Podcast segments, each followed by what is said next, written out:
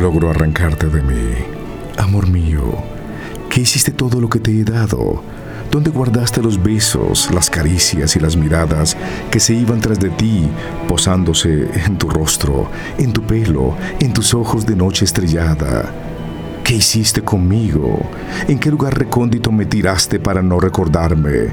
Ese sitio es tan oscuro que ni siquiera mi nombre pasa por delante de ti. Vida mía, solo doblaste nuestra historia, la echaste a un cajón como un documento que perdió vigencia, como una promesa que ya no se quiere cumplir, como un contrato que se venció unilateralmente, sin derecho a descargos. Te vas cuando más te amo. Tu decisión, amor, me tiene abrumado, desorientado, desesperado.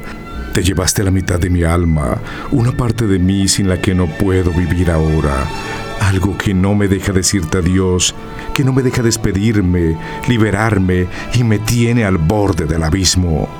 Yo, en cambio, tengo todo lo que me has dado, tu voz, las cosas que me decías, tus ojos, la ternura de tu mirada, tus manos, tus caricias tibias y el abrazo con las mías, tu piel, el olor de tu piel y el sabor renovado de tu boca, labios de fruta jugosa, manantial obstinado de besos, tu cuerpo, tu calor, tu entrega, el maravilloso sonido de tu fricción, tu sonrisa, el sonido de tu risa, todo alojado en mi pecho, como una deliciosa herida, como una cicatriz antigua, como un tatuaje imborrable, como una bandera ondeante, y es por eso que no consigo amar a otra, no logro arrancarte de mí.